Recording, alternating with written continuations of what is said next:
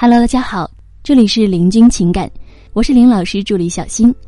我们今天来分享的是，找你借钱的男人没资格说爱你。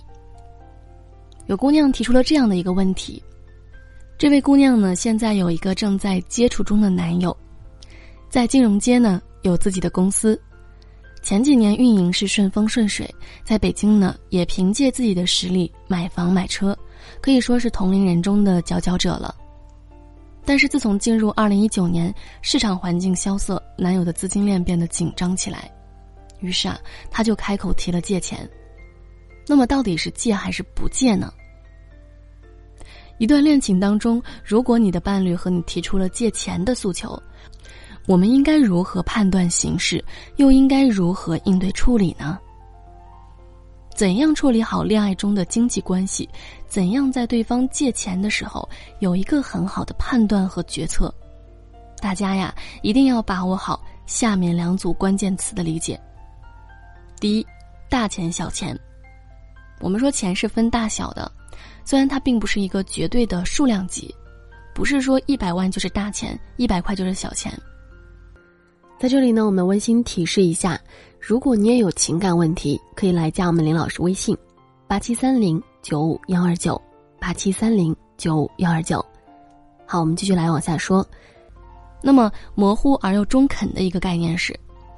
这个钱如果在你们的交往中属于一个来来往往的范畴，属于你们的日常消费以内，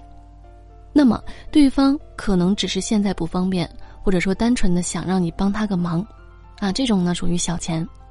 比如说，在海外出差的时候，让你帮他支付一笔账单，缺少线上支付的地方，他没有携带足够的现金，找你借钱代付，请你帮忙给单位女上司挑选小礼物，啊，等等，这些钱呢，说到底都是我们日常消费当中的小钱。我们说这里的钱是一个载体，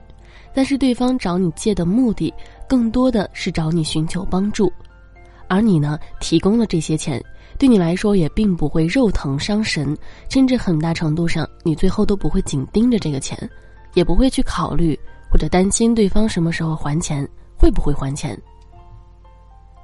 我们说大钱的特点就是伤筋动骨，也就是当你拿出这笔钱的时候，你不可能不心疼、不在意，甚至说某种程度上。会影响你一段时间的生活质量，那么这样的钱呢，咱们就认为是大钱。第二呢，关系阶段，如果是以交往的深度来划分，整个情感经营阶段可以分为三部分，分别是追求期、磨合期和利益共同体阶段。首先呢，追求期，是说双方或者单方都有好感，努力的走进对方。磨合期呢，是说已经明确成为了男女朋友，双方都在相互的去了解更多，熟悉对方的脾气秉性，适应两个人在一起的生活。那第三呢，利益共同体，这也是最后的阶段。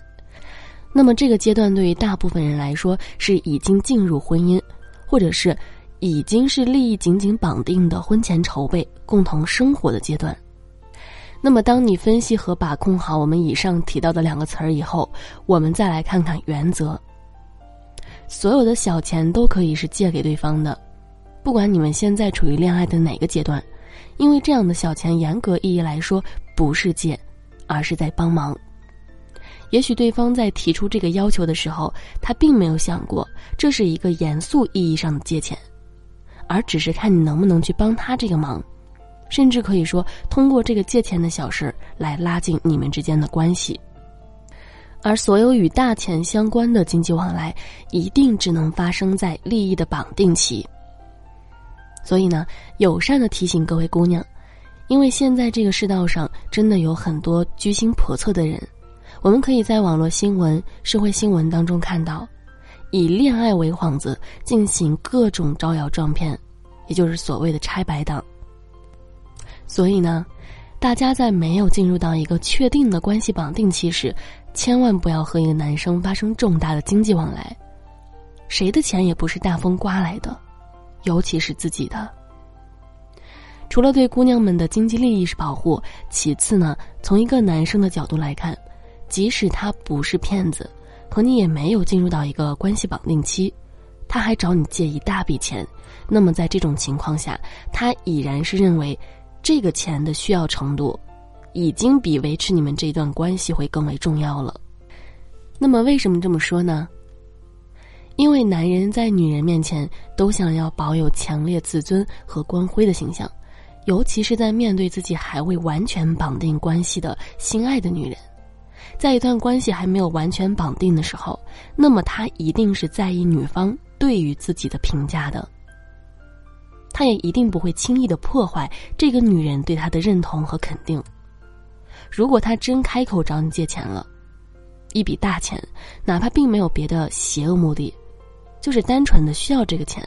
那么他一定也是把钱的重要程度放在了你们两个的关系之上，